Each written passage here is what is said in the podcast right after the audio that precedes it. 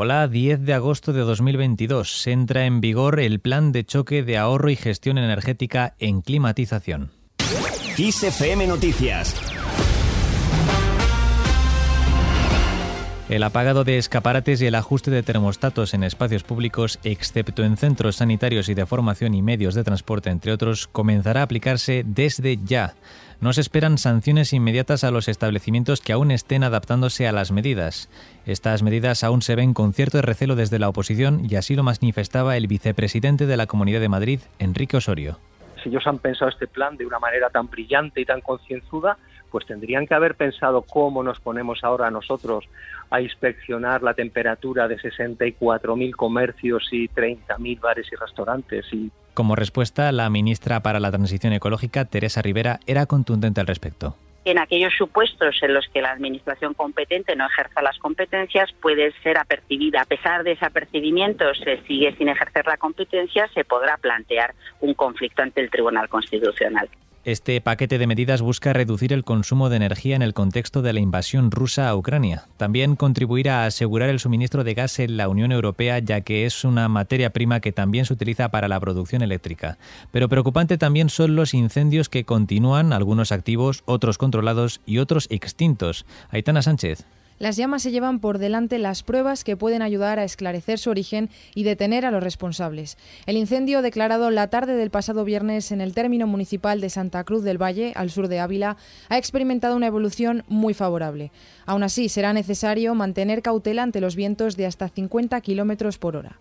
En Galicia, declarado un incendio en Laza, Ourense, con 20 hectáreas arrasadas. También decretada la situación 2 en Aspontes, Coruña, por proximidad de fuego a Cuiña. El incendio forestal activo en el municipio de Carballeda de Valdeorras ha quemado ya 90 hectáreas, mientras el de Monfero está extinguido según ha informado la Consellería Gallega de Medio Rural.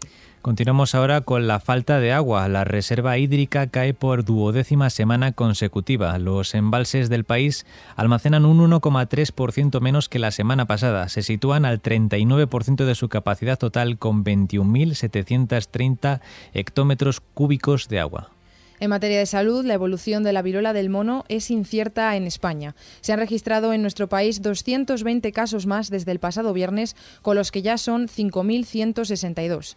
La probabilidad de transmisión es alta en eventos en los que las relaciones sexuales son frecuentes. Aún así, es baja para la población general. Cambiamos de tema, sube la edad media de jubilación. En junio esta edad media efectiva del retiro de la vida laboral se situó en los 64,8 años en junio tras seis meses en vigor de la reforma de pensiones. De esta forma ha aumentado respecto a años anteriores pero aún por debajo de la edad legal de jubilación que en 2022 se situó en los 66 años y dos meses. Continuamos. Demanda de trabajo en turismo. El sector turístico en España necesita cubrir casi un millón de puestos de trabajo de aquí a 2030. Esto será en un entorno en el que previsiblemente aumentará la competencia para captar talento y donde la nueva ley de formación profesional puede jugar un papel clave. En lo referente al transporte, segunda jornada de huelga en Ryanair que deja dos vuelos cancelados y 223 retrasos.